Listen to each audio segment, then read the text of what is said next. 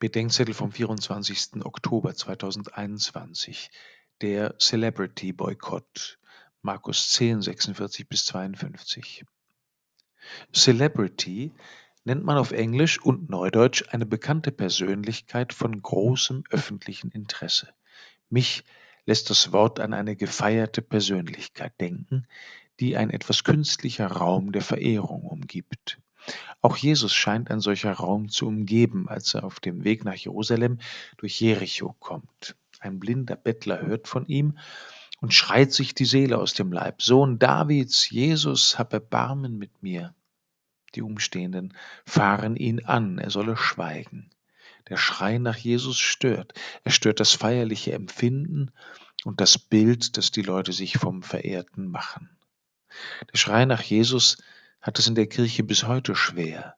Die einen halten ihn für eine frömmelnde Bigotterie, für andere erschöpft sich die Ansprache Jesu in Formeln und Gebeten, die weder von Herzen kommen noch zu Herzen gehen. Wieder andere sind selbst so sehr mit Gerede und Streit beschäftigt, dass der Ruf nach dem Erbarmen Jesu überhört wird.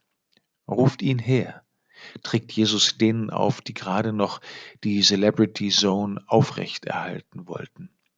Das macht die Kirche aus, dass der Ruf der Armen nach dem rettenden Erbarmen Gottes vernehmbar und gehört wird und dass ihnen die Antwort Jesu ausgerichtet wird. Hab nur Mut, steh auf, er ruft dich.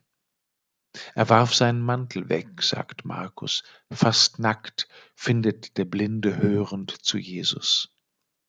Eine Celebrity ist nicht nur eine gefeierte Persönlichkeit, sie ist auch eine Projektionsfläche, in der jeder sieht, was er gerne möchte.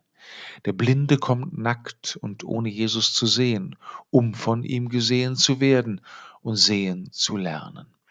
Das ist die Chance der noch Blinderen, die den Blinden gerade noch zum Schweigen bringen wollten, damit er ihr Bild nicht stört, dass sie durch den Blinden ihre Blindheit erkennen und mit ihm zum Sehen kommen.